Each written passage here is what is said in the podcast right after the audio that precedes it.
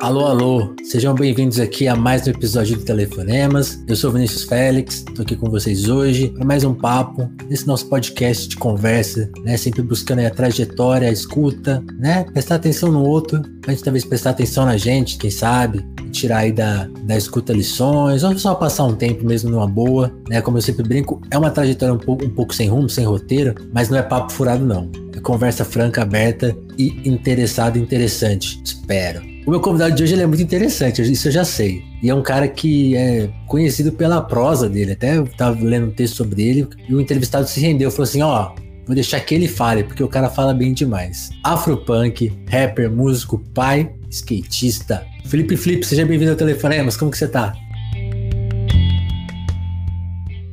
Da hora, valeu. Desde já agradeço a oportunidade de estar aqui, aqui no Telefonemas. Gostei muito da ideia, né, desse papo. Pô, que Esse bom. papo livre aí, uma pauta, pauta livre, pauta, pautas interessantes. Da hora tá aqui. E falar da vida, né, Felipe? Você, você tem muita oportunidade de pensar na vida? Você faz terapia, algo do tipo? Nossa, sim. Não faz muito tempo. Ah, vai fazer um ano É? que eu comecei a fazer terapia para me entender melhor. Nossa, e, e eu sou apaixonado por falar e por ouvir, né? E descobri na pandemia que eu gosto muito de falar, muito de desenrolar vários assuntos, né? Por causa do, do podcast, né? Na pandemia, como cancelou todos os shows, caiu o show, e aí eu me abri para fazer outras coisas a não ser música. Me abri a trampar com imagem, com comunicação, né? Comecei a fazer algumas publicidades e comecei um podcast, que era o outro podcast. Depois depois eu fui chamado para apresentar o Noir Podcast no Estúdios Flow. Então, nessas, eu descobri que eu gostava de falar. E o, o Noir Podcast começou no começo do. ali para fevereiro. Começou assim, eu comecei, né? Porque podcast já Já rolava, né? Rolava com o Ale Santos e com o Paulo Cruz. E eu entrei no lugar do Ale Santos, que precisou sair. E eu entrei bem na época que deu toda aquela merda do Monark. E aí eu precisei, eu falei, bom, vou precisar de. Eu já tava procurando, né? Uma, um psicólogo, uma psicóloga, e eu falei, bom, vou investir nisso porque eu vou entrar num, num, num mundo, numa terra de ninguém que é a internet. Eu já tava, mas ia ser uma nova fase ali. Uma então, treta, né? e uma treta, né? No, eu, entrei, eu falo que eu entrei no olho do furacão ali no Estúdios Flow, né? Na saída do Monark e tal. Sim. E aí, lidar com tudo isso, a terapia me ajudou muito, me ajudou muito a me entender, a, a me conhecer melhor. E, e aí venho, sempre estou estudando isso, né? Pesquisando sobre saúde mental, sobre a mente humana. Tô apaixonado por isso também. E aí eu gosto, hein? Gosto que, eu acho que falar e trocar essa ideia, ouvir também, faz muito bem para saúde mental. Total. Sa- Sabe uma coisa que eu queria te perguntar? De cara, assim, não sei se é muito desviar o assunto, mas é, é legal que você tenha colocado o, pai ali na, na bio, né? E eu vi que seu Sim. moleque, se não tô enganado, ainda é pequenininho. Eu queria que você contasse um pouco dessa experiência de ser pai e de quebra, assim, essa pergunta ela não é de graça, porque o seu pai é nigeriano, certo? Eu queria que você contasse Sim. também um pouco da, da história dele, que parece que é bem interessante. É interessante. Eu sou filho de pai nigeriano, né? Meu pai é Andrew e minha mãe brasileira. Meu pai era um jornalista na Nigéria, aí veio para cá e aqui ele não pôde exercer a profissão na época, sei lá, leis da época, não sei. Então ele aqui ele trabalhou dando aula de inglês para em empresas tal. E mas praticamente assim, é, sou filho de mãe solteira, né? Que ele nunca teve tão nunca pôde estar muito presente também, mas eu estava sempre em contato. E falando do meu filho, né, meu filho Isaac está com 9 anos agora, e eu coloquei até na bio, porque ser pai, além de ser uma coisa que eu gosto muito, eu sou apaixonado, é uma coisa que faz muito parte do meu lifestyle, né? Então, é um lem... é não é que é um lembrete, mas é, é um faz parte do, do meu currículo, só que é, é uma coisa para mim mesmo, assim, porque muitas vezes eu me vejo entre um monte de tarefa, um monte de coisa, mas eu tô porque eu tô com ele às vezes, né? Porque ele é um, era um moleque que é muito grudado e a gente faz muita coisa junto. Isso me, me tirou uma, isso rouba uma brisa para um lado bom, assim. Eu, eu às vezes prefiro estar com ele do que estar em rolê. Então eu já mais velho, já mais maduro, não tenho mais tanta dispo- disposição assim e sabe rolê esse rolê jovem de tá, tá no meio de, de bebida, de som alto e tal. Eu nem curto tanto. é um network para quem é artista, né, e trabalha com música e tal. Às vezes tem rap, que fazer, né? Às vezes tem que fazer, mas é, um, é uma coisa que, se não é um network, se não é um trampo, se não é um trampo de um parceiro, eu não, é raramente, muito raro eu tô no rolê por rolê só. Eu prefiro estar tá da hora para no outro dia tá inteiro com meu filho, sabe? Tá presente, não tá igual um zumbi, sabe? Que eu passo, passei a noite virado e no outro dia tá com o moleque, só que tá meio zumbizão, assim. Então faz parte do, do meu lifestyle, assim, eu faço as coisas em meio a ser pai, eu também sou compositor, músico, né, skatista Saquei. quando dá. Então é isso, faz parte do meu lifestyle. E, e, e você falou que, pô, seu pai é, não foi tão, pres, não foi tão presente assim fisicamente, né? Então, tipo, quem, quem, você acha que te, que te ensinou a ser, a ser pai? Foi um pouco sua mãe? Total. Né? Porque ela, ela te pôs no mundo da música, né? Ou tô enganado? Não, ela sempre ouviu muita MPB, ah. desde sempre. E ela me colocou num, num, curso, numa aula de violão, assim, quando eu tinha uns 15, 16, eu acho. Eu não, eu não queria tanto, assim, porque eu achava violão meio careta. e eu tava numa fase. Ah, tava numa você fase. Já, você já radical, era punk? Radical punk, skatista, skate punk, né? Eu tava nessa fase. Skate, eu tava entre o skate gangster e o skate guitarra, punk. Mãe. Exatamente. Eu ganhei um violão já pensando na guitarra. E aí, quando eu ganhei a guitarra, aí que me, deu mais tesão, assim, pela música. E também porque eu comecei é, é, a achar os, meus, os próprios sons, os sons que eu queria tocar na revistinha, na revistinha de banca de jornal. Porque meu professor de violão me ensinava algumas coisas que eu não estava muito interessado, sabe? Ele me hum, ensinava exemplos, solo do, exemplos. solo do Tico Tico no fubá, tá ligado? Essas coisas assim. Parabéns para você, né? Aí era uma coisa que não me motivava tanto. O que me motivava era eu ir lá achar uma revistinha e aprender a tocar uma música, sei lá, na época do Ramones, na época, sei lá, Green Day, Offspring. Isso me motivava mais, né? E aí ela, ela me incentivou, deu esse, esse incentivo, porque tinha um violão em casa do meu tio jogado e eu ficava lá arranhando o violão. E ela falava, vou te pôr numa aula de violão. Aí eu, não, tô só brincando aqui. Só que ela via que eu tava sempre ali, né, arranhando o violão. Aí ela me pôs na aula. E foi bom, porque mesmo eu estando nessa fase radical punk skatista, depois que eu fiquei um pouco mais maduro, que eu falei, nossa, eu amo MPB, talvez por causa dessa influência da minha mãe estar tá sempre no, num ambiente que tava tocando Nova Brasil FM. então era um ambiente. Nova de... Brasil. É, tá ligado? E Alfa FM. Alfa. FM foi criado a Alpha FM, mistura de Antena 1, Alpha FM e Nova Brasil. Depois que eu conheci 89 Rádio Rock, né, comecei a ouvir ali, e aí comecei a ouvir o programa do Thiago DJ, que na época Sim. era o Loki, da 89, né, o Loki e a Luca, A Hora dos Perdidos. Aquilo ali era o meu lifestyle, assim, porque me identificava muito, que era um, uma voz jovem, assim, eu era aquilo, né? mal sabia depois que ia ficar muito amigo do Thiago DJ. Ah, é? Hoje ele é meu parceirão, meu, meu Pô, Depois liga, assim. liga a nós, porque é, essa, a memória do Thiago e da Luca, embora eu não seja de São Paulo, eu, eu nasci em São Paulo, mas eu não, não cresci aí, né? Uhum. Mas eu ia muito para aí. E aí, quando eu também entrei na minha fase radical, não, agora eu gosto, gosto de rock. Sempre tem, né? Eu, eu, eu, era pagodeiro, né? Eu gostava de, de pagode. É mesmo? É, aí eu vi o Nirvana e falei, caralho, isso é muito louco. E aí, for, aí a minha família foi me sacando. Aí a minha tia de São Paulo falou assim: tá, isso aí, porque, tipo assim, eu gostava daquela banda, mas eu só conhecia eles. Eu não sabia, tipo, onde que ouve mais essas coisas? Não tinha computador, internet. Entendi. Aí ela, põe no 89, porque só toca rock. Eu falei, tem uma rádio que só toca rock aí. Aí eu ia para lá e ficava ouvindo, assim, sem parar. E me formou. Olha só. E eu, na época, eu não, eu não gostava muito de rock, não. Eu, eu gostava mas eu ficava ouvindo Pânico na Jovem Pan, aí comecei a acostumar com aquelas músicas assim, que é uma coisa bem, bem pop, né, bem chiclete. Pop, é. E aí o, o, amigo falou, ele, ele fazia eu ouvir Sobrinhos do Ataíde, na 89. Você está ligado, você se lembra? É o, que era é o Bonfá, não é? É, é, era o Bonfá. Era o Bonfá e mais um outro que eu esqueci, que era um quadro de humor, assim. Aí ele ah, fazia, ele, porque ele ficava fazendo as piadas, ele falava, mano, você tem que ouvir. Quando eu for passar eles mais ou menos a hora, eu te falo. Aí era meu vizinho aqui de, de, de muro, né? Ele gritava ali e falava, não, vai passar lá tal.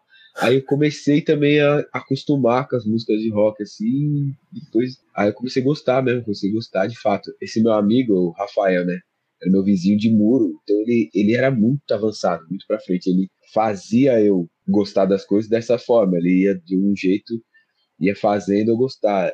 Aí eu tocava um violãozinho assim, ele ficava, oh, pega o violão lá, vamos tocar. Ele não sabia, mas ele gostava que eu ficasse tocando, e ele me incentivava, assim, eu nem queria muito, Aí ele, não, pega lá, pega o violão. Ele encheu meu saco. E depois eu fui ver que ele me fez ouvir várias coisas. Ele fez eu ouvir Bob Marley, que ele me explicava ali, ficava me convencendo que Bob Marley era da que eu pensava, não, mano, Bob Marley nada a ver, o cara vai falar de, de maconha. Ele falava, não, vai falar de amor. E aí ele me convenceu de várias coisas assim que eu gosto até hoje.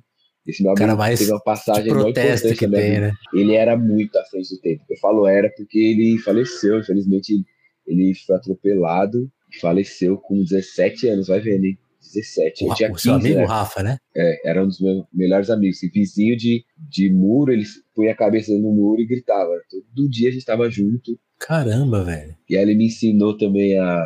Ele fez eu gostar de Cavaleiro do Zodíaco. Falava, mano, tá passando um desenho de luta na manchete. Eu falava, puta, lá veio o Rafa. Você tem que assistir. Aí ele, tudo era isso. Cara, você tem que assistir. E ele me ensinou várias coisas que eu gosto. Vocês tinham mais ou menos a mesma idade. Mais ou menos a mesma idade. A gente saía pra andar de bike assim, e numa dessas, no dia que eu não fui, teve um acidente.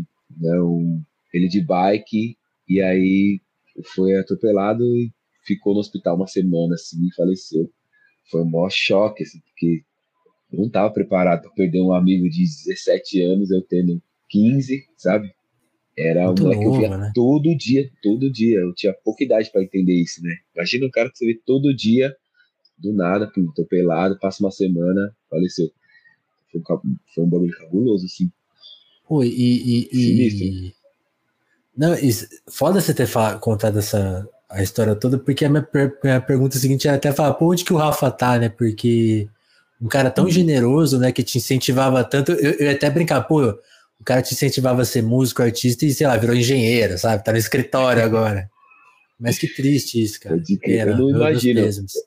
Eu não imagino onde ele, onde ele tá, mas assim, eu sei, ele era muito pra frente, porque ele já me falava coisa que eu fui entender só depois. Saquei. Ele viveu muito muito intenso, assim, muito à frente do tempo, assim. Ele nem tinha coisa que ele nem fazia, mas ele me incentivava a fazer.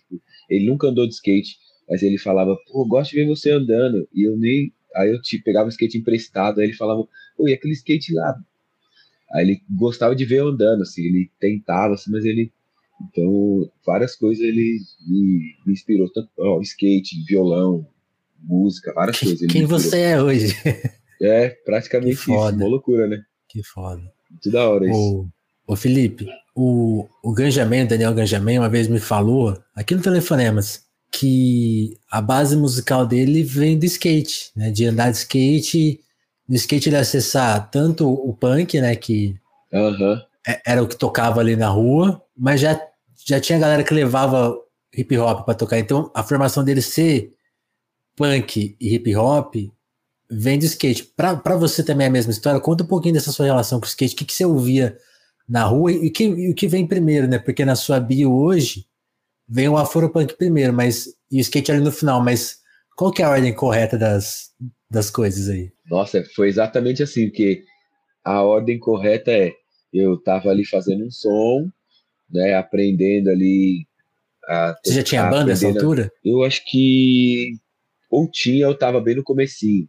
Foi meio junto, assim, foi lá para é, ali em 97, 98, eu tinha um amigo da minha sala que tinha bandinha já, eu ia nos ensaios e eu não andava, eu não andava de skate, estava começando a andar de skate e começando a ter contato com esse universo de ter banda, né? De ir nos ensaios e tal, entender como que é. E aí também a trilha sonora dos vídeos de skate me inspirou muito, porque nessa época tinha muita coisa do ou skate punk ou skate gangsta, né? O gangsta hip hop ali.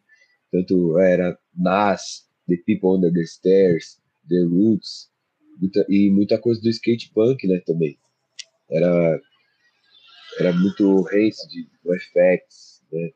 Que já era hardcore melódico e tal. Mas aquela coisa Ramones, aquela coisa assim. É.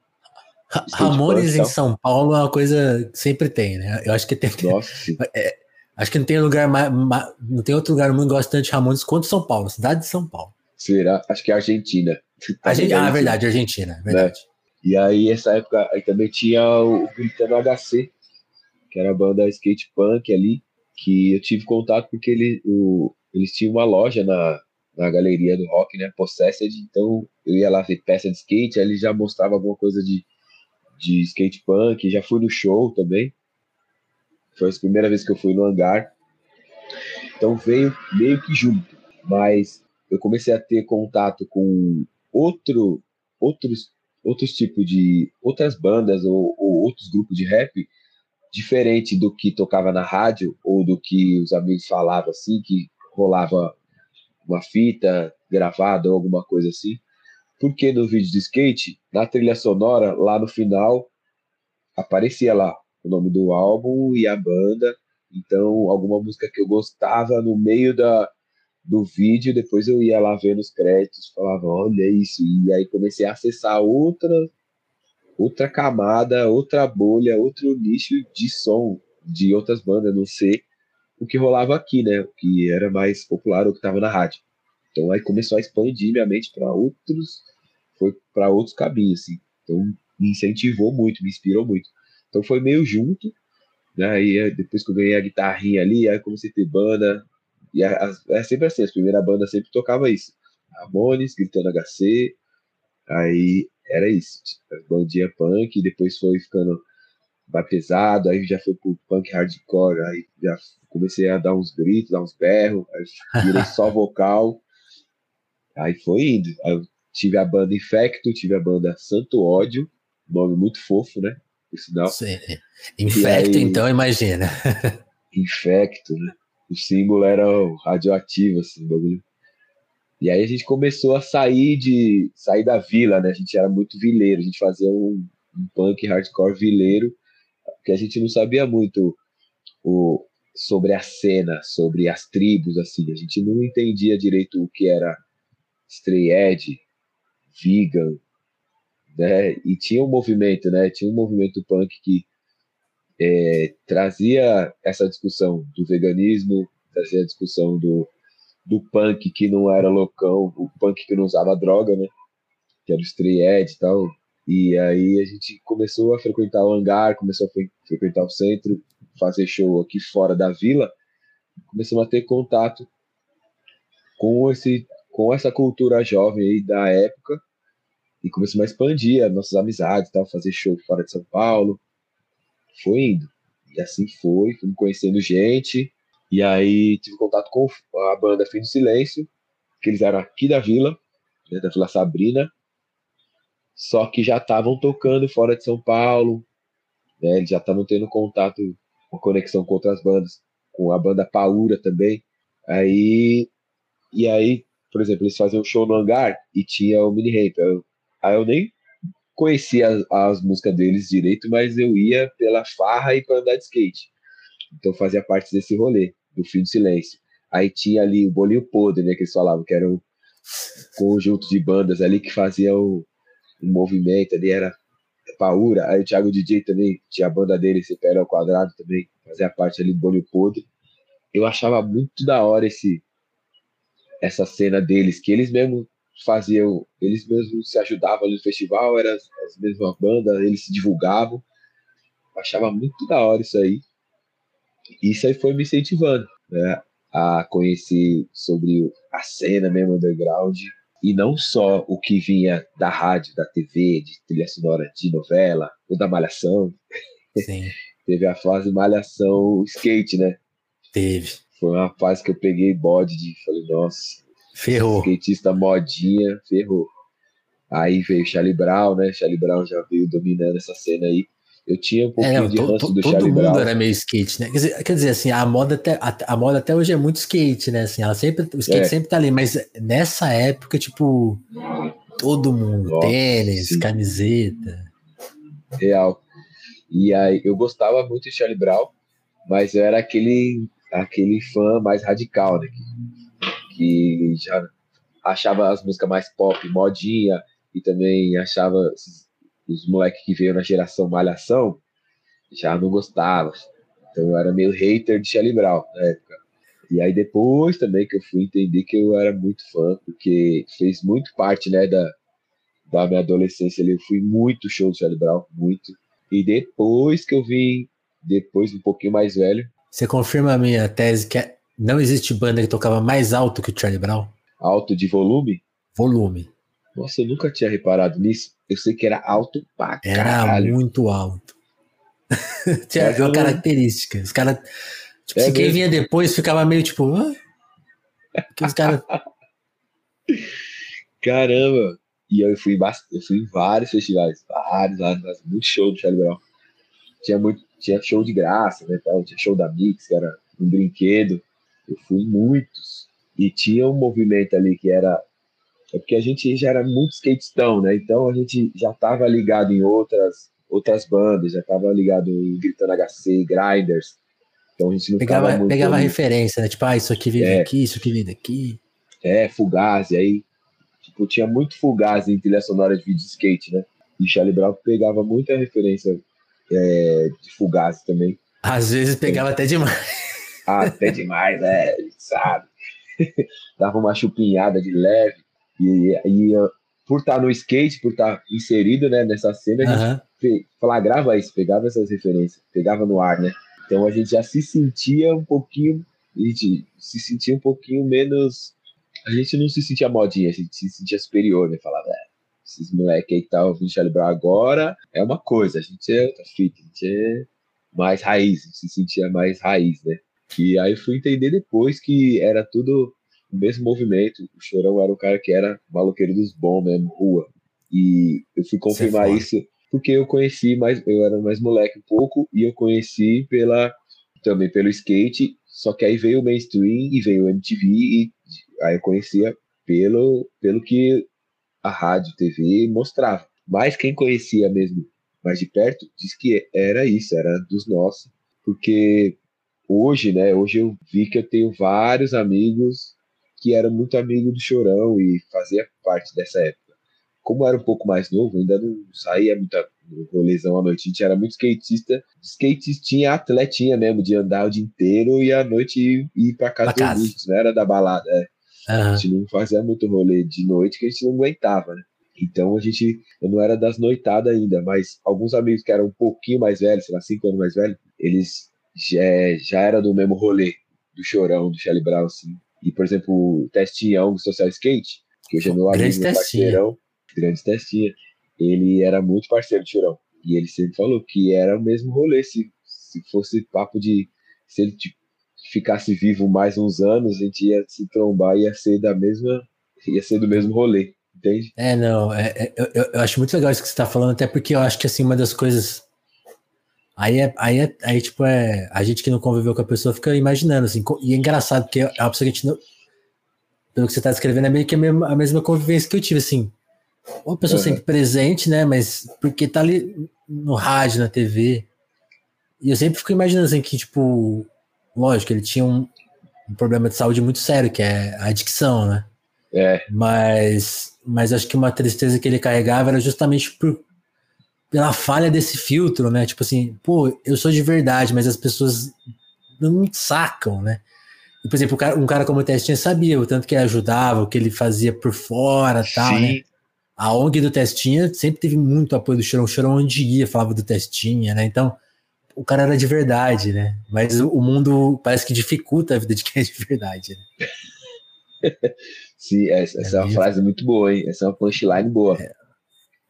Depois, depois a gente faz um feat aí. fazer um feat. E é, ô, e é Felipe, muito isso aí. Sem querer te cortar, mas é, é que eu já queria fazer essa ponte mesmo, porque começando ali a ter, a ter suas bandas, imagino que já escrevia suas músicas, cantar, pôr a voz para fora, e isso que você falou também é muito foda, tipo, começar a entender que o mundo, a gente vai estar tá falando da palavra real, verdadeira, né? Tipo assim, você tá montando a sua banda lá na vila, influenciado pela TV, pelo rádio, e você, eu imagino que você, pô, você acha assim, pô, só a gente faz isso. E você vai para a estrada, para fora da sua cidade, você começa a ver, pô, tá todo mundo numa onda, e aí você começa a se re, reimaginar onde você tá. Pensando nisso, mas também, como que foi a transição para sua carreira solo, para se aproximar mais do rap e ser um rapper, né? Quando que vai fazendo, a guitarra vai saindo de, de lado, se é que saiu em algum momento, mas o punk, você deixa de ser punk para ser um rapper ou essas coisas nunca, assim, eu imagino que tá entrelaçado, mas quando que não, agora eu vou cantar, pá, porque ainda na minha pesquisa aqui de fuçador, né? Eu vi que você continuou trampando, você foi estagiário, analista, é, é isso? Como que você foi vivendo assim, esse período mais adulto, digamos? Período adulto é, é uma, foi uma transição que eu considero que ainda, ainda é uma transição, só que hoje eu já me, me imagino e me, me considero e sou adulto e amadureci com tudo isso, mas nessa fase de transição eu não entendia que fazia tudo parte de uma coisa só, né, do mesmo movimento e de parte de mim, né? Sim. Parte desse movimento que sou eu. Então, nessa teve uma transição do do punk hardcore pro rap que deu um choque assim, porque no, no punk hardcore a gente já falava de coisas que é de protesto ou de, de consciência que eu vi que no rap sempre foi isso, mas veio uma onda do rap mais do rap mais lifestyle assim, mais livre ou menos preocupado ou não menos preocupado, mas menos era menos cobrança sobre a consciência do rap, sabe? Sim. Então eu peguei essa transição, peguei essa fase e por sorte ou por azar, quando meu trampo no rap começou a pegar corpo, foi justamente essa fase menos compromissada com a periferia do rap, né? Vamos botar nome nas coisas. Eu era na, a, da banda Fim do Silêncio, e também tive a banda DPR, que é do Protesto à Resistência, que é instrumental hardcorezão, vocal rap. E aí e eu fiz parte do Fim de Silêncio, que era pô, pesadão, letra punk, hardcorezão gritado. E aí comecei a fazer um rap mais na zoeira, assim, né? Tirando tiração de onda. E aí surgiu o grupo ZRM, Zero Real Marginal né? Aqui na vila, a gente começou, gravamos em casa, eu, Febem, DJ Slit, começamos a mostrar para alguns amigos, e aí Spinard do Raikais e SP Vic do Raikais estavam montando o selo, S. Records, chamaram a gente para fazer parte e começaram a ajudar a gente com gravação, com videoclipe. Então a gente lançou o EP Pedra no Sapato, ali dois, final de 2011 para 2012 lançamos ali, então aí estava em paralelo com a banda Fim de Silêncio e com os RM, começando ali. E aí, final de 2012, final de 2012? É. Aí veio 2013, veio quem? Isaac, o filho. E aí nasceu o molecote e eu nessa. E até 2012 eu trabalhei eu trabalhei eu me formei em ADM, né, voltando, me, me formei em administração de empresas, fiz TCC sobre ONGs. Eu trabalhava no escritório da Pernambucanas, analista de compras, ali todo Analista administrativo comercial. É. Social, isso até 2012. E, e assim, acontecendo. Eu tendo banda, eu andando skate fim de semana. O pessoal, o aí, pessoal do trabalho sabia desse seu lado? Sabia, mas era assim, era um hobby, né? Não era uma coisa que era muito meu lifestyle, assim. É, era muito meu lifestyle, Saquei. só que eu não, não imaginava que isso podia virar um trampo, sabe? Não passava na minha cabeça. E aí eu sempre tive isso de trabalhar e bancar o meu hobby, que era o que eu gostava, né? Fim de semana andar de skate, fazer show, e show de banda dos amigos e tal. E aí final de aí 2013, né? Final de 2013 nasceu meu filho e aí eu também já em 2012, eu saí do trabalho, saí da Pernambucanas, pedi para sair porque eu já estava com um negócio próprio. Eu já tinha, eu abri uma lojinha virtual que eu vendia peça de skate, vendia óculos, camiseta, boné. E eu, eu pensei, bom, vou me dedicar a esse corre, porque já que eu tô ganhando merreca lá mesmo, no escritório, eu vou dedicar merreca por merreca. Merreca por merreca, eu vou fazer o que eu gosto. E aí eu pedi para sair do trampo, saí, logo que eu saí, aí logo também ah, já a mãe do Isaac já ficou grávida dele, e aí casamos tal. E aí depois divorciamos quando ele tinha um ano? E nesse meio tempo foi essa foi essa transição aí. E aí eu tentei, eu falei, bom, vou tentar ficar nessa de trabalhar por conta, trabalhar em casa com a loja virtual e o meu trampo no rap vai me ajudar a divulgar o trampo da loja virtual e vice-versa. Então foi assim que eu consegui me manter e sustentar o Pivete e, pelo, e estar com ele, né? Tá em casa, tá no dia a dia ali, tá um, um horário flexível. Eu podia estar muito com ele, acompanhar o crescimento e ao mesmo tempo trampar o, a música e trampar a loja virtual, a marca tal. Na época eu fazia vídeo pro, pro meu canal, eu filmava esse, todo esse corre, né, de todo esse lifestyle, filmava, jogava no YouTube, né, tem uma série que é o My, Life, My Lifestyle, My Name is Flip, My Lifestyle. E, e aí uma coisa ia divulgando a outra, eu fui me mantendo assim, até 2017, e aí, não, e aí teve vários rompimentos ali, né, fazia parte do coletivo de rap da Massaclan, e aí, e aí teve um rompimento do, do coletivo e tal, e do grupo RM, que cada um foi fazer o seu corre solo. Então, em 2017, eu lancei meu EP solo, Psicologia Reversa. Meio mas, que juntando... mas vocês não brigaram, não? Ou brigaram? Não, a gente não brigou, mas as, as nossas bancas brigaram, entendeu? Ah, entendi. Que teve, que teve essa coisa do, do, do, coletivo separar e dividir, então ficou uma coisa uns, uns brigando, outros sem falar e indireta um pro outro tal. Mas eu e o Febem mesmo, de fato, não teve briga. A gente resolveu fazer cada um seu trampo e por acaso tava em bancas rivais, tá ligado? Bancas separadas na época. E aí seguiu, cada um com seu corre, cada um com seu trampo. E aí, 2017, eu comecei a viver só da música. Que daí eu pude fechar a loja virtual, né? Eu com a, minha, com a carreira solo, o IP Psicologia Reversa, comecei a fazer muito, muito show e eu tava muito conect... eu tinha começado a minha conexão com o coletivo Ademaf, né? coletivo de skate Ademaf, então fiz muito show com eles, fiz tour, e aí também, e aí começou a dar uma notoriedade. E aí eu participei de alguns ciphers também que eu tive um destaque, foi da hora. Eu fiz Cypher Merc, né, da marca Merc. E aí eu resolvi fechar a lojinha virtual, que também estava sem tempo, e falei, bom, vou focar na música, me dedicar à música, que tá, é o que tá virando, que tá rolando. E aí desde 2017 eu vivo só de música, só do rap. Né?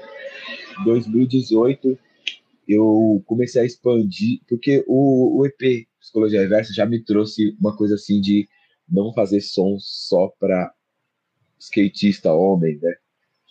Eu vim para eu vim expandindo uma coisa mais não homem, né? Então teve som mais velho, mais experiente, tá ligado? É, e aí pai, então eu já vim falando também de, de afeto, de paternidade. E eu comecei a misturar meu rap com outras outras vertentes ali, né? Comecei a conhecer gente. E aí eu me conectei mais com a minha quebrada. Foi onde eu conheci o MC Davi, fiz som com ele. Foi onde eu conheci o MC Kevin, fiz som com o Kevin. E aí eu abri mais a minha cabeça, eu fiz, fiz o rap funk, e eu já tava rimando no trap também. E ao mesmo tempo também trazendo peso, fazendo um, um rap punk, sabe? Instrumental pesado. Então eu fui pluralizando meu rap, meu estilo. Esse movimento é muito legal, né, né, Felipe? Porque o rap, o funk surge sendo chamado de rap, né? Rap Brasil. Real, é verdade, rap Brasil. E é engraçado porque eu tava, hoje eu tava, mas ele tava gravando um podcast para Popload a gente tava falando, pô, tem gente que não entende o funk como música eletrônica até hoje, né? E aí é, é muito louco, né? Porque o rap é, são meio que irmãos, assim, meio que brigaram, sabe? Eu fiz essa analogia, parece que eles brigaram, ficaram, sei lá, 20 anos sem se falar, e agora estão conversando, um vai na casa do outro. Você sente isso? É verdade, toma um cafezinho. É. É, então, eu senti essa, essa sinergia. Eu acho que eu fiz também o rap funk um pouquinho, um pouquinho, não sei, não sei se na hora errada, talvez um pouquinho antes de, de tomar grandes proporções, assim, ainda tinha muito preconceito tanto do rap, que falava, pô, você tá fazendo funk, negão, e, e do funk, falava, pô, esse rap aí, bagulho consciente aí, nada a ver, rap de mensagem. Então foi uma, foi uma fase meio, meio, sei lá, meio estranha que eu fiz ali, tava da hora, me trouxe um, um retorno, um reconhecimento, e eu lancei uma mixtape, né, dessa, misturando rap, é uma mixtape com MC Davi, na real, chama, chama Legal, o nome da mixtape. E aí, e também devido a eu estar sem estrutura, sem produção, sem tava, sabe, sem uma produtora, sem assessoria, tava, né, não, assessor, não sem assessoria, mas sabe, sem uma gravadora. E aí joguei esse trampo na rua. E nessa eu já misturando, mas aí eu senti a necessidade de é, deixar tudo um pouco mais homogêneo no álbum, né? Um novo álbum ali. Né? Então, falei, bom, 2019 vou começar a pensar em compor um novo álbum ali. 2019 ainda fiquei meio na loucura ali e tal, só que já comecei a trampar no, num novo álbum, que sairia 2020. Que, ó a curiosidade, sairia com o nome Visão 2020. Que tem toda uma explicação tal, que depois eu falei, nossa, toda essa explicação eu acho que vai ficar meio complexo, eu não eu tô querendo ir pro mais simples. Mas até então o álbum tava intitulado Visão 2020. E aí, aí veio... 2020 te atropelou, imagino. É, aí me atropelou. Aí. Quer dizer, aí nos veio... atropelou, né? Foi, foi... É, 2020 chegou já embrulhando, né? Você sabe. 2020 eu tinha, eu tinha, eu já tava começando a fazer show com banda. Me juntei com, com o trio de jazz e eu já tinha feito alguns shows em 2019 com a banda Kick Bucket, né, que era o trio de jazz, e com a Trio Jazz. Então eu já estava formatando o Felipe Flip para ser um show ao vivo com banda mais orgânico.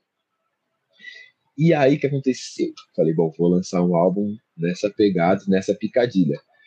Aí 2020 eu tinha um, eu fui chamado para abrir um show, abrir um show não, para fazer um show com banda no lançamento do tênis da Vans. Né? E no final de 2019 eu fiz show num, num campeonato de skate patrocinado pela Vans, que era o Tudo Posso na Rua que Me Fortalece, era o nome do evento.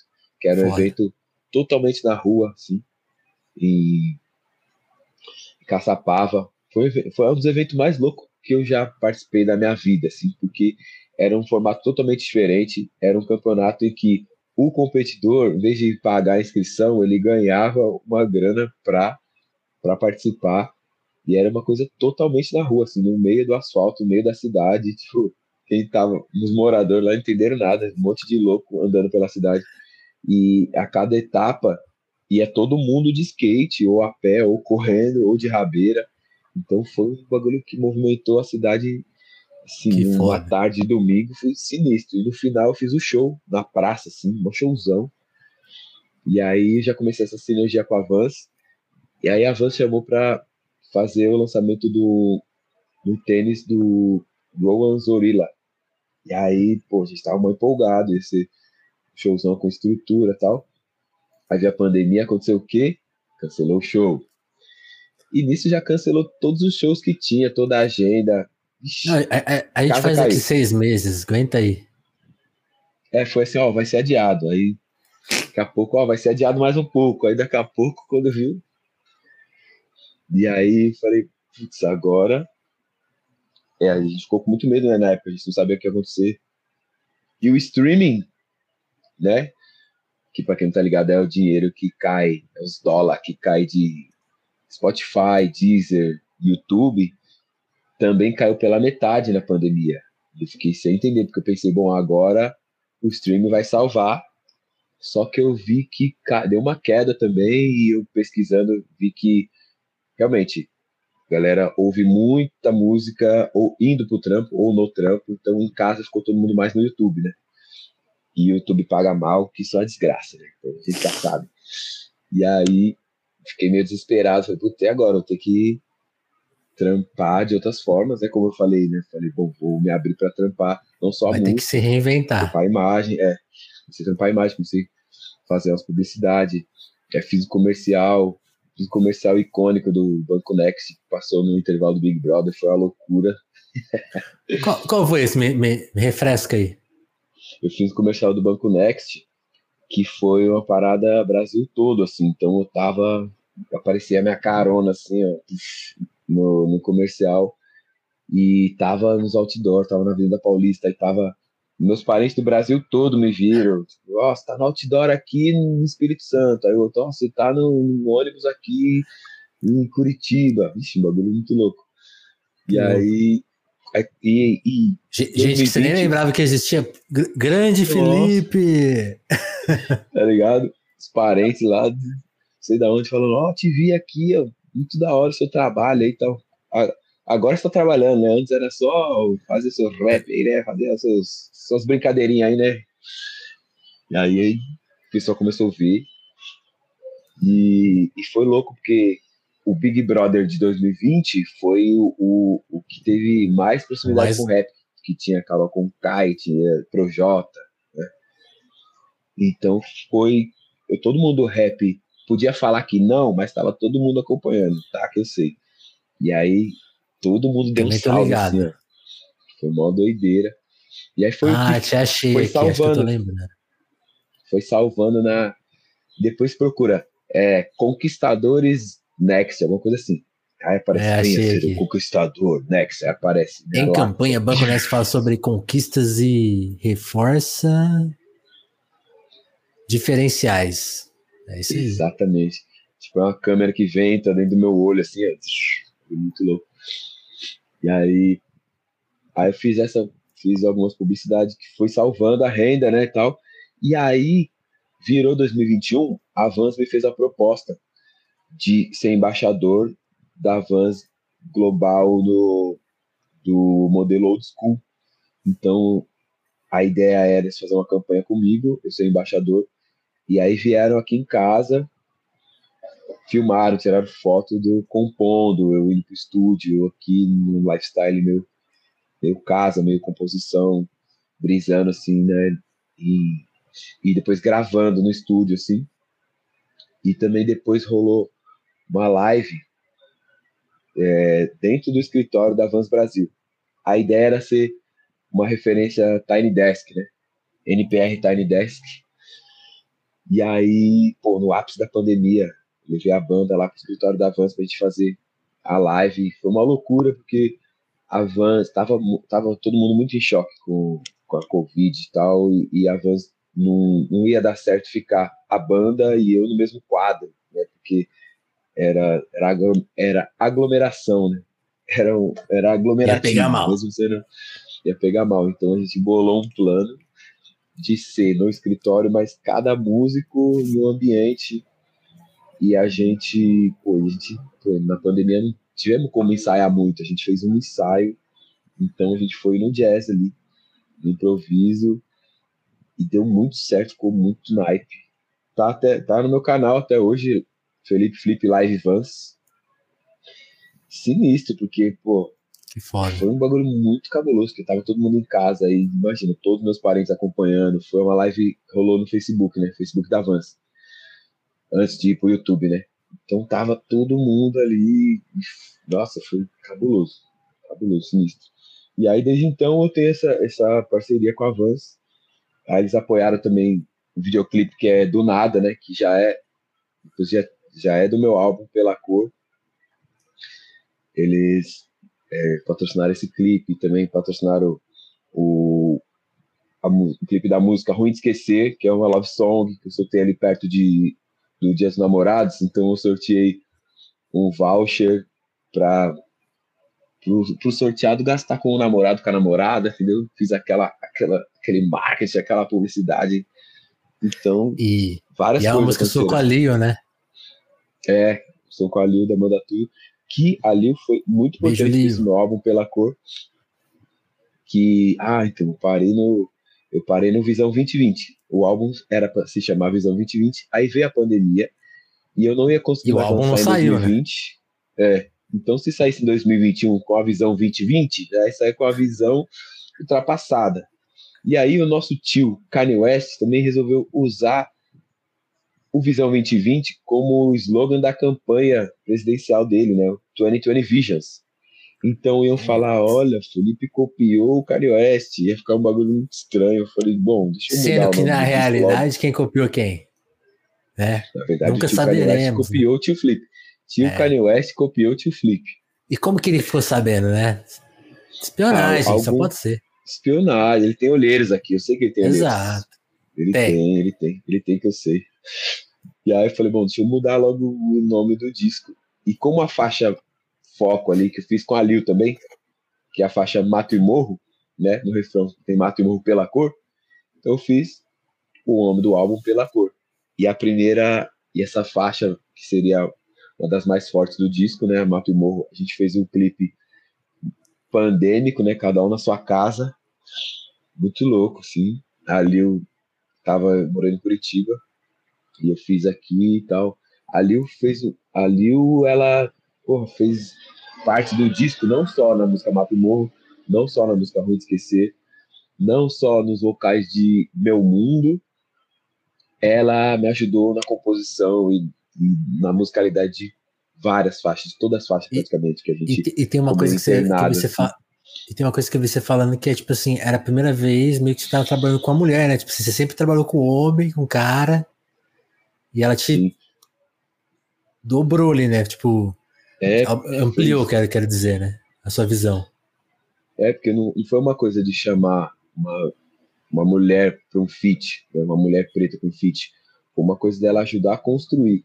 Então, teve muita ideia, e ela, a Marina Amando também, a Marina era empresária, empresária dela, e me deram, me passaram uma visão assim, né, de como homem preto, só que para ter uma acessibilidade, né, trazer o afeto de uma forma mais sensível, porque por exemplo, na música Por Ilusão era uma love song, mas contando uma história que foi uma história meio que de sofrimento, tal, sabe?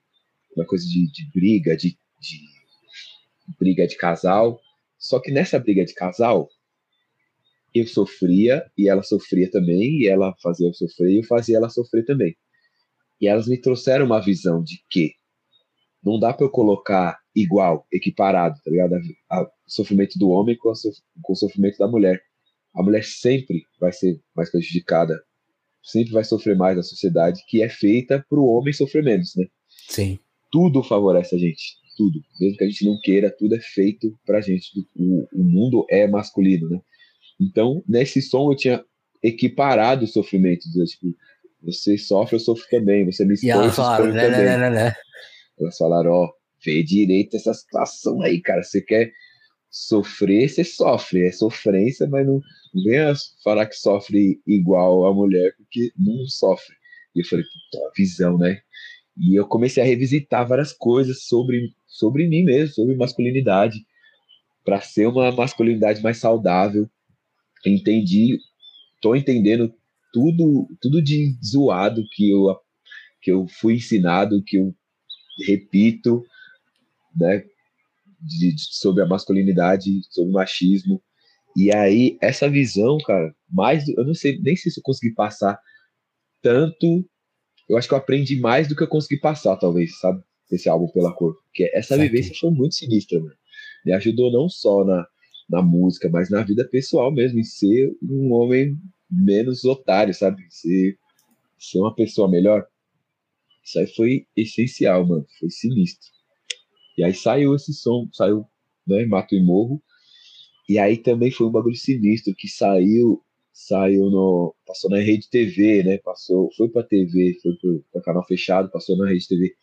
E aí foi também, né, na pandemia, foi uma coisa que minha família também já enxergou de outra forma, já enxergou como um trabalho. Falou, olha, é um trabalho mesmo, não é? O menino, o menino do Next você tá. é, não é brincadeira, não é. E aí foi sinistro também. Você sempre teve. Você, você sente que teve. Você já falou duas vezes de. Tinha uma dificuldade, tipo, de se afirmar como artista, assim.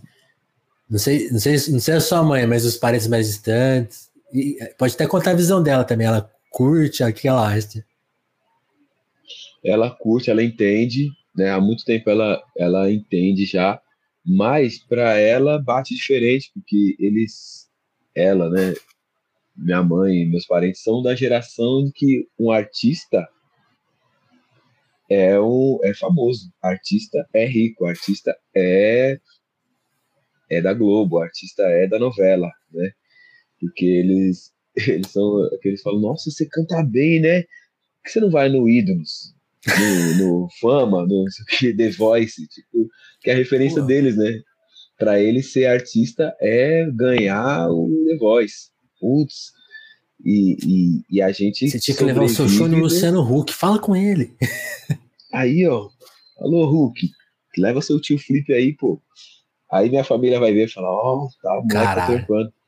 Então, oh, mas é sabia que o mesmo né, acontece com o jornalismo? Pô, você nunca fez Globo, Vinícius? Como assim? Aí eu falo, pô, os caras né? não. Não sei se eles me curtem, assim. Não sei se chegou para eles o telefonemas ainda. É sinistro, né? Eles têm uma alta referência, né? Que a gente faz as coisas acontecer pela internet e faz nossa renda e faz nosso corre, né? E faz acontecer no underground, no midstream, né? E Globo só tem Globo TV aberta, só tem espaço praticamente para o mainstream, né? Eles não querem perder tempo e dinheiro investindo no underground. Então, os parentes, tal. meu pai até hoje, ele, meu pai mora no Canadá hoje, né?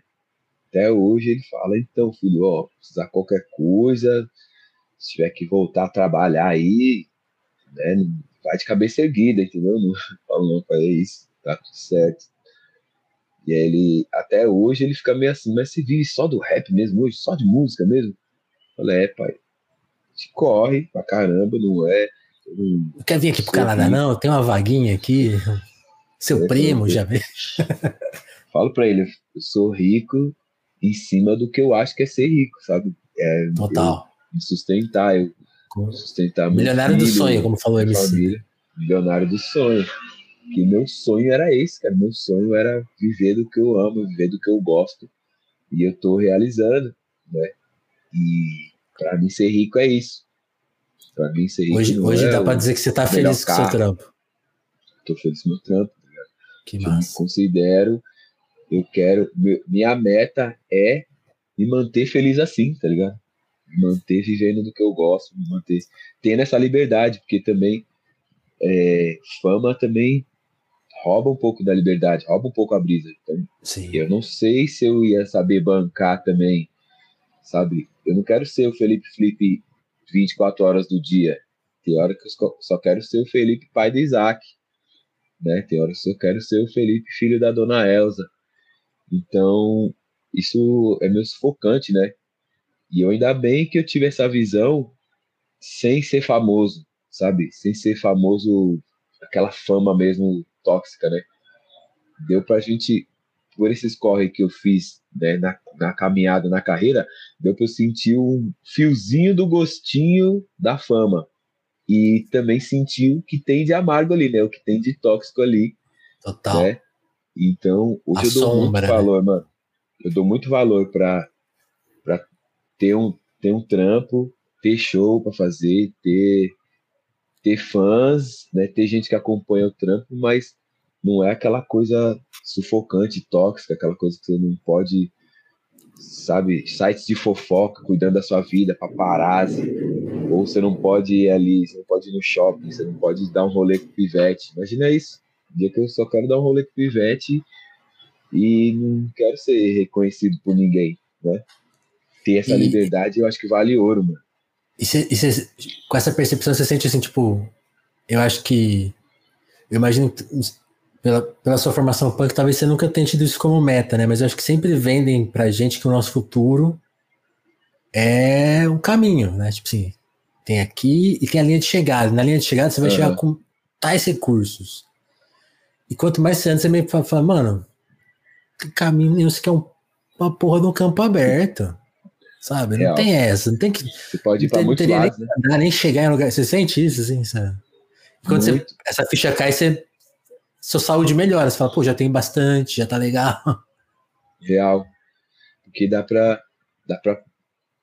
É assim, também eu passei muito tempo num, num desespero, assim, também, sabe? Medo de ficar duro. Então, eu aceitava qualquer trampo. Já me arrependi muito de muita coisa que eu fiz, de muita letra que eu escrevi, muito muita boqueta que eu entrei, muito clipe que eu não queria estar, eu tava, porque não, tem que tem que ir, tem que fazer uma presa. Já fui muito otário, já já fui machista nas letras, já fui homofóbico, tá ligado? Porque, mano, era trampo, eu precisava sobreviver. E eu sentia que, às vezes, eu, mesmo fazendo melhor do que alguns alguns parceirinhos do rap, por ser preto, mano, acabava que eles tinham mais visibilidade e ganhava mais dinheiro fazendo exatamente o que eu fazia, tá exatamente o que eu faço. E hoje, e nem é culpa deles, é culpa de, de tudo isso, né? De todo esse sistema, toda essa, essa cultura, né, mano? Cultura mesmo racista, né? Brasileiro e que nem sabe que é racista, né? muitos nem sabem, muitos nem se sentem racista.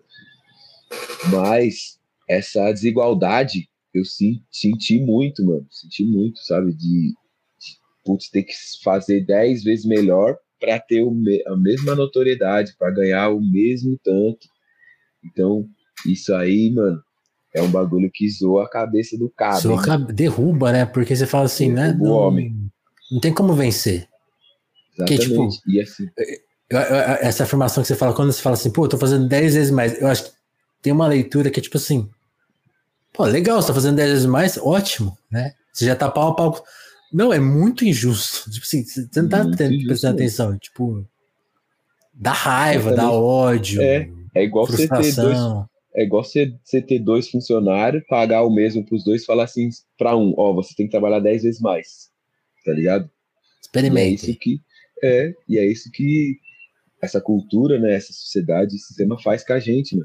Para você ter ganhar o mesmo, você tem que trabalhar 10 vezes mais. E assim, é um bagulho que cansa, mano. É um bagulho que cansa muito, porque a, a luta é diária, né? E é um bagulho que eu nunca vou deixar de lutar, porque essa luta é um bagulho que eu quero deixar como herança.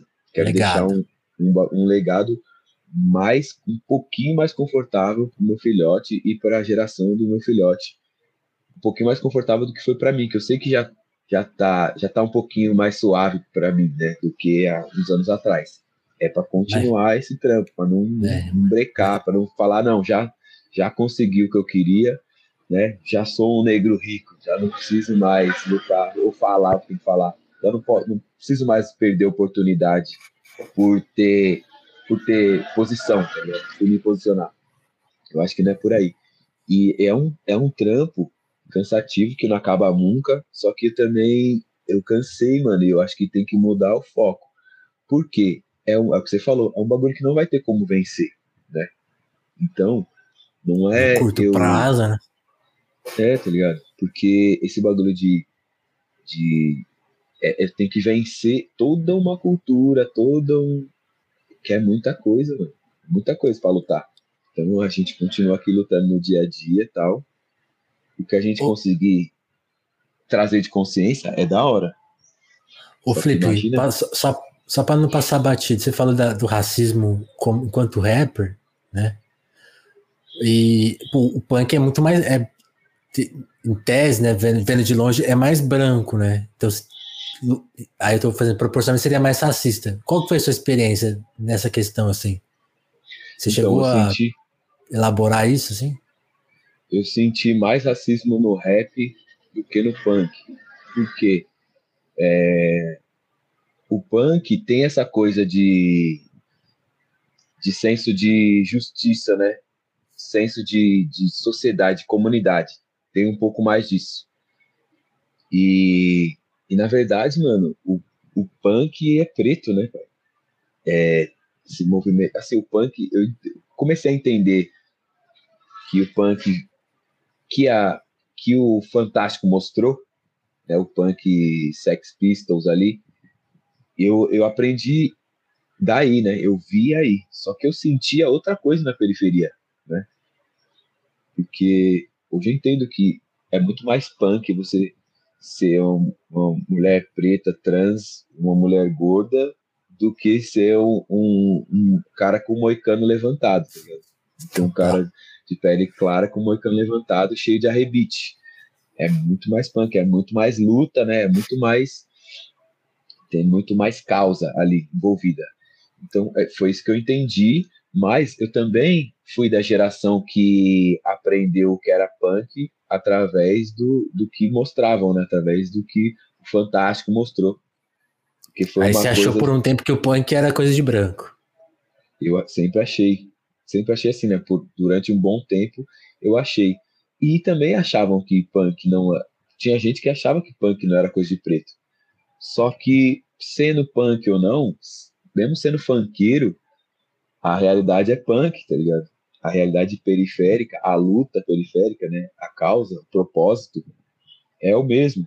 É, é lutar contra a desigualdade. Então, hoje eu entendo e tá mais fácil de, de outras pessoas entenderem, né? Que a luta é contra a desigualdade e não e não outra coisa. Então, o que une é isso que une o funkeiro do, do punk, ou do rapper, é essa luta contra a desigualdade. Hoje eu entendo. Mas visualmente eu aprendi isso, que o punk era é, jaqueta de couro com arrebite e moicano levantado. Tá ligado? E, e tem artistas punks negros que, te, que você passou a admirar e conhecer depois? Nossa, muito. Clemente de Inocentes foi um cara que foi um professor para mim. Muito bravo, muito sinistro. Né? Hoje em dia tem aí uns parceiros do Black Pantera, né? Que são punk ativista e, sabe, da pretitude mesmo. Tem a banda Crespo que, pô, vocal Xandão é meu professor, cara. Ele é professor de verdade, professor de crianças especiais.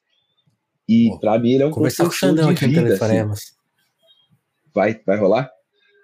Não, vou, já, precisa, fiquei mano. interessado, me, me ajuda a arrumar essa. Nossa, mano, ele é um cara que ele, mano, ele tem referência do punk, do reggae, do ragamuffin, de tudo que você imaginar. E ele é um Depois manda o zap extremamente, dele. extremamente inteligente, extremamente inteligente. Vou te mandar, vou te mandar esse contato porque é interessantíssimo. E vários outros, mano, vários outros, muitos outros. Né? O meu irmão, chamo de irmão, que ele sempre ele pareceu comigo, todo mundo mesmo se eu não chamasse irmão, todo mundo achava que a gente era irmão. Muhammad, ele era o antigo vocal do Fim de Silêncio, né? Antes de eu entrar. Foi o cara que me inspirou muito. A banda Fim de Silêncio sempre teve um bagulho muito punk, falar de reforma agrária nas letras, que eu achava muito da hora, muito sinistro. E isso é falado há muitos anos, muitos anos. E infelizmente é. ainda faz sentido, né? Infelizmente. É. É, é muito natural, então, você chamar o, o, o Galo para um feat, né? Real. Que é, Conta cara, um pouquinho dessa história. Foi um cara que eu me conectei real, não foi, não foi coisa de internet, né? Na internet eu conhecia, acompanhava o trampo, ele já me conhecia, acompanhava o trampo, e eu tava de apresentador no Noir Podcast, e eu sempre achei que tinha tudo a ver chamar o Paulo Galo, né? Galo de luta para trocar uma ideia lá. E não estava rolando, não tinha rolado contato ainda. Até que eu fui num, eu fui num show, eu sou amigo das meninas da Tashi Trace, né?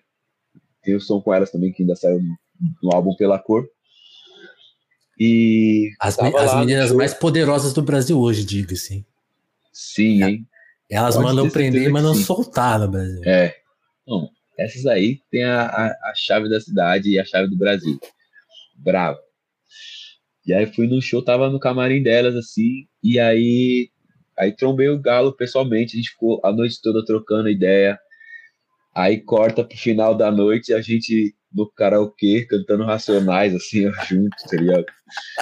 E aí, depois dessa, ele falou: pode me dar um salve que eu vou colar no, no podcast. E aí ele colou. E aí, nossa, foi as ideias de mil grau. Depois, quem puder conferir, no ar podcast com Galo de Luta, sinistro. E aí, nisso, a gente se conectou mesmo de se trombar. Ele me chamou para ir num show do Brau lá na Sul. Eu colei com ele. Então, aí a gente teve, começou a ter essa conexão. Ele me apresentou um maluco que é muito meu amigo hoje também, que é o Dieguito Reis. E aí a gente fez um show no, no Blue Note, Dieguito Reis, Felipe Flip e banda. E aí chamei, o Galo cantou é, uma participação com o Dieguito e fez uma participação comigo no meu show. Daí tive a ideia de chamar ele para gravar o show livre, né? E nada melhor do que a faixa Cédulas aos Porcos, né? Que é bem sobre a luta mesmo, é bem política, bem punk. E essa música já eu já tinha me inspirado no instrumental da Tupac Changes, né? No instrumental e na música toda, que, é, que também fala sobre, fala sobre racismo, né? E aí chamei o Galo e o Galo rimou, fez uma rima sinistra nessa faixa, nesse instrumental, que é a brisa do Felipe Felipe e banda é essa o, do mesmo jeito que o DJ faz um, um mashup, né? Coloca um vocal de uma no instrumental clássico de outra, eu tô fazendo isso com a banda, né? A gente faz um instrumental clássico e eu faço uma rima minha, ou o contrário, bagulho muito doido. E aí saiu, saiu recentemente, né? Semana passada ou retrasada, Felipe Flip no show livre ao vivo, participação Galo de Luta. E logo vai sair o show completo, né? E o álbum completo também, em todas as plataformas. Boa. Boa, muito foda. Ouçam, que tá quente. O Galo, o Galo é, é, é muito engraçado que o Galo é muito criticado, né, por, por agir. Acho, acho isso engraçado. O cara vai, vai pra, pra frente mesmo, arruma umas brigas e. É, assim, só para contar uma experiência pessoal. Hum. Ele veio aqui na cidade que eu moro e foi dar uma palestra e, e ninguém é avisou pra ele. Ribeirão. Ribeirão. E aí ele ele não sabia que era uma plateia de criança. Levaram as crianças da quebrada. O pessoal que organizou uhum. tem tem um, um, um, como que fala? Tipo um, um, um como que fala? Um contraturno assim para cuidar da criançada. E então elas uhum. tinham uma atividade ah, que era para tarde, mas ficou um pouquinho ali para noite, porque ele, ele ia começar, sei lá, falar sete horas. Então elas ainda estavam lá. Então, quando ele chegou lá no lugar, tinha bastante adulto, mas tinha mais criança. E as crianças assim. Hum. E aí, fala aí, tio. E ele não sabe. E ele segurou, sabe? Ele contou a história dele, adaptou ali para ficar palatável. E falei, pô. E ele perguntou assim para cada um: o que, você quer ser, o que, você quer ser? Falou de sonho, falou. assim, mano, as pessoas falam de trabalho de base, de agir. E tá aí um cara que faz tudo isso, sabe? Mas é muito criticado porque ele, ele, ele, não postou isso no Instagram dele, não tem um vídeo falando disso, ninguém falou, ninguém conhece essas crianças porque, lógico, elas estão aqui, são crianças, estão na internet. Então acho é muito engraçado como a gente fica regulando o nosso sentimento e feeling nada, né? E as coisas estão aí na rua acontecendo pra caramba. Real. As coisas mais sinistras que eu vi o Galo fazer e falar, as ideias mais cabulosas que eu vi ele dar, não tem vídeo, não tem, não tem registro, tá ligado? ele é um cara muito sinistro, muito ativista, muito punk, muito cabuloso, assim. Eu vejo o corre dele muito parecido com o corre do Rage Against the Machine, tá ligado? Que eu sou muito fã, sou muito inspirado. E assim, é uma coisa que ele é. Ele tá mesmo frente das paradas. Dos entregador, é um bagulho, é um corre dele diário, que ele tem que, em meio a isso, também fazer os corres do dia a dia, tá ligado? Sim. Tem uma família. E e lógico, é, é criticado, é perseguido. Pô, eu tento dar todo o apoio que dá, todo o apoio que tem. E, e na música também, é, sempre que dá, eu quero chamar ele para colar junto para cantar, mas para também ter um, um, escape, assim, sabe? Do mesmo jeito que faz bem para mim estar tá no palco e passar uma visão para ele também, para não ficar só nessa é, porque é, treta, é, muita né? cobrança, é muita é. cobrança, muita cobrança. Imagina, tipo, todo mundo que levanta uma bandeira, ainda mais quando é uma bandeira que pisa no calo da burguesia, nossa, é sinistro. É. é. Você falou, você falou de falar de lutar por igualdade, acho que é a causa mais difícil de todas, né? Porque tem, tem muita gente lucrando com a, com a desigualdade. E é, engra, e é engraçado, né? Porque era para ser o básico do básico do básico. Básico do básico. É um bagulho que. Igualdade, já fala que é um bagulho para todo mundo, né? Igualdade e lutar contra a desigualdade é um dos bagulhos mais difíceis. Isso que é. Isso que eu. Assim, isso, hoje em dia, né? Porque eu acho que hoje em dia tem louco para tudo, na internet você acha tudo e você acha tudo de errado e tem gente que valida o errado. Daqui a pouco a gente vai achar gente que é a favor da anti-desigualdade, tá ligado? É. a gente vê anti-antifa, daqui a pouco a gente vai ver o cara que é anti-antirracista, tá ligado? Porque se o cara é anti-antifascista, ele é o quê? Fascista. Se ele é anti-antirracista, ele é racista. E surge umas paradas assim na internet, né? Que isso ela fala, não. Surge, é. surge. Você falou de Rage Against, na hora eu lembrei assim, pô, toda vez que eu penso no Rage Against, eu falo, tem gente que é, votou no Bolsonaro e gosta do Rage Against. Aí o é cara um vai levanta. Aí o cara vai no show do Rage Against, tem uma estrela vermelha, o cara, mas que, que, que, que esse Che Guevara na, no, no AMP? Porra. Pelo amor de Deus, você vê que, mano, tem muita gente delirando mesmo e esse delírio Forte. bolsonarista foi um bagulho que eu tinha muito medo e aconteceu, mano. Aconteceu. E assim, eu vejo, e só que entre nós, eu entrei no. tô infiltrado num grupo bolsonarista, tá? E eu tô num grupo do Telegram, grupo bolsonarista, porque eu quero saber da onde vem essas ideias e como eles ficam, sabe, sustentando essas ideias. E eu, até hoje, até hoje, até a data de hoje, tem mensagem lá meio se, justificando e falando que não, porque é culpa, é, demonizando, de, é, demonizando o PT, demonizando, tá ligado? E é um bagulho que eu tenho certeza que eles vão ficar quatro anos mandando mensagem, sempre Mano, vai ter uma, ter, uma justificativa, tem que ter muito cuidado. e aí vai ser isso, e assim, e eles fazem um trabalho para essa galera não sair dessa bolha, não ouvir nada que vem de fora. Ah, se a Globo falou, é Globo lixo. Ah, não, é filtrado. Sempre vai ter, e sempre vai ter gente. E muita estratégia, né? Preso. Muita estratégia. Muita estratégia, porque estratégia se em quatro anos. É, não, isso que, isso que eu ia falar, tipo assim, isso é muita estratégia, porque assim, em quatro anos, se você mantém 30%, você luta por 15, né? Por 20. É fácil lutar por 20. A gente já viu que o, o 20 vira pro fascismo, né? Sim. Então, todo cuidado é pouco. Real sinistro, cara. É muito sinistro, muito sinistro. Ô, ô Felipe, pra gente não terminar numa nota menor, né? Uma nota triste. Porra, assim, jogamos, né, jogamos o climão lá embaixo, hein, É, foi, foi meio. queria, queria imaginar uma pergunta para cima, assim. E, e talvez voltar numa coisa que até a gente já falou assim. Mas aí é bom reforçar, porque sempre vale reforçar uma ideia. Talvez você até amplie a sua resposta. O Felipe de hoje, né? Tá aí.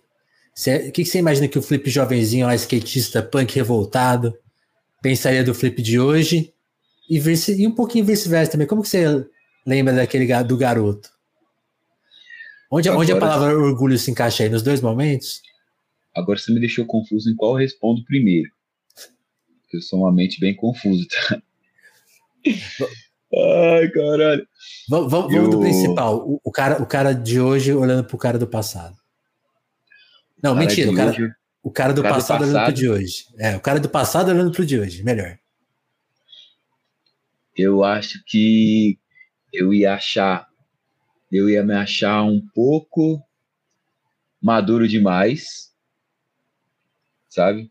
Porque eu, jovem, eu me achei. Eu sempre me achei muito atrasado. Atrasado assim. Fazer as coisas. As coisas aconteciam muito depois para mim. Porque eu estava sempre no meio dos mais velhos, sabe? Então era tudo para mim, vinha. Eu falo em tempo mesmo, né? Cronologia. Tudo vinha depois para mim. Primeiro beijo, perdi a virgindade, sabe? Essas coisas, tudo, essas, esses pontos são marcantes na, na adolescência, sempre vinha depois.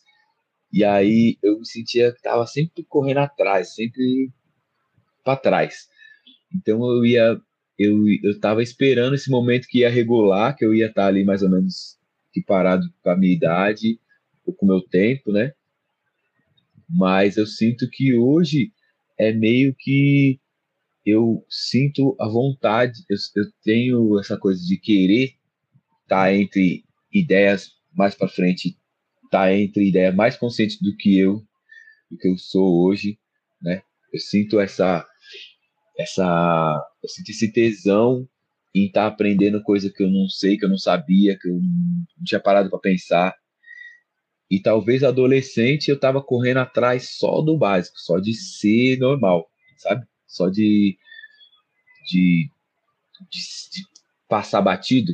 Então isso traz muita coisa, mano, porque eu não queria ser um cara pra frente que levantava uma bandeira ou batia no peito, a minha negritude, tá ligado? Porque eu só queria passar batido, eu não queria ser.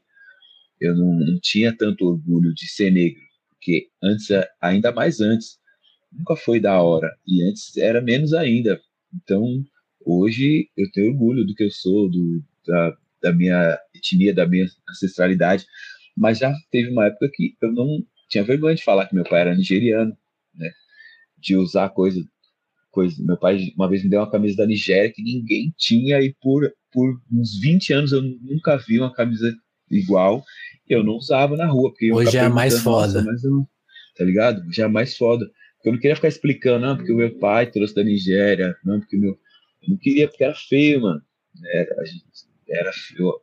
Me ensinaram que era feio. E quando eu aprendi que sou eu, e aprendi que é foda, que é bonito, que tem muito mais luta do que querer ser o normal, do querer passar batido, tá o, o mundo já traz uma coisa muito feita para o homem branco né, também, tá?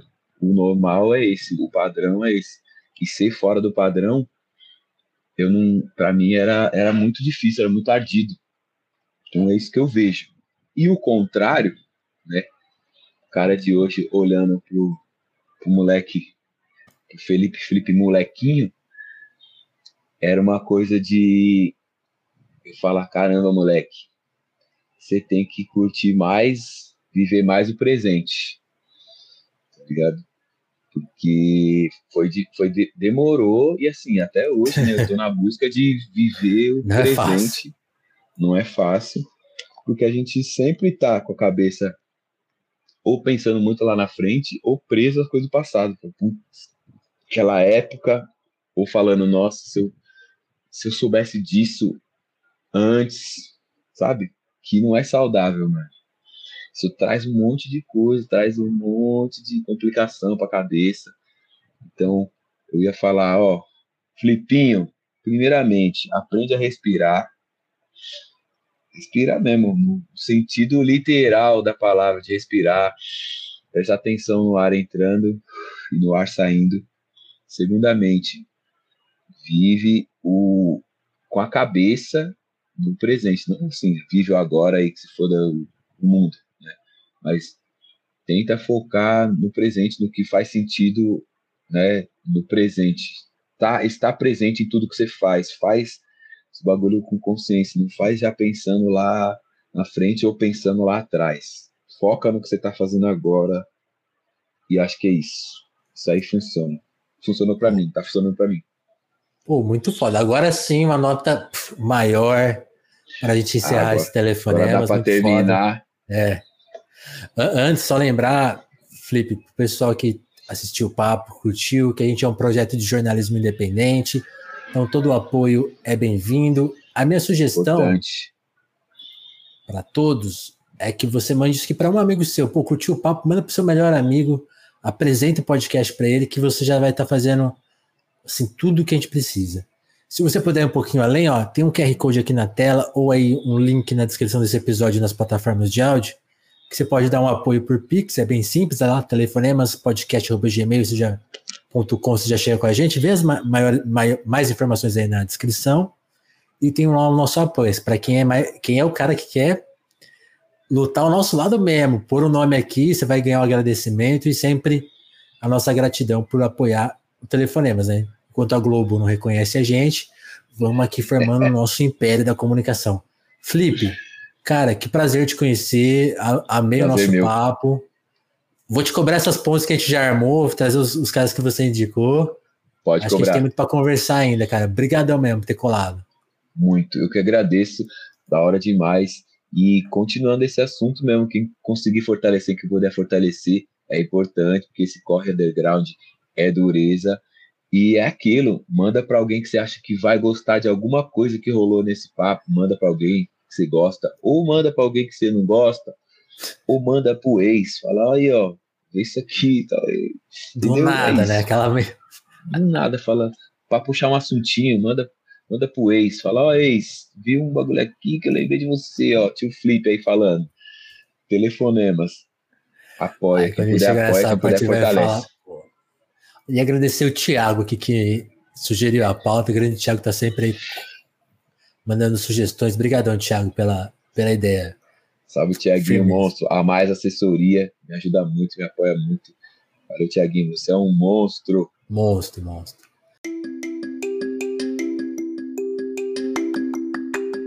Gente, é isso. Até o próximo episódio. Beijão e abraço. Valeu, Felipe. É nóis, valeu.